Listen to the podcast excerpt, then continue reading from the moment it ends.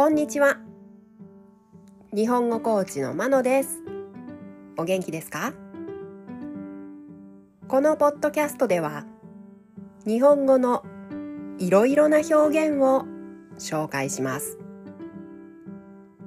このような表現を知っていると相手が言っていることがもっとわかるようになりあなたが言いたいことがもっと言えるようになります。今週はひらがな一文字の言葉を紹介します。今日のひらがな一文字の言葉は美です。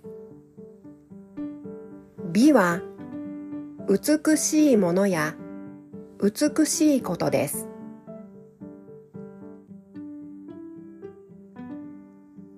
例文です。1彼女は美に対する意識が高い。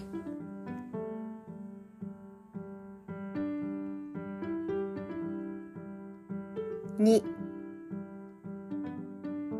この写真からは自然の美が感じられる。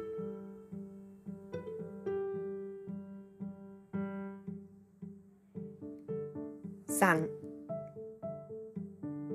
引退前最後の試合でゴールを決めて優秀の美を飾った。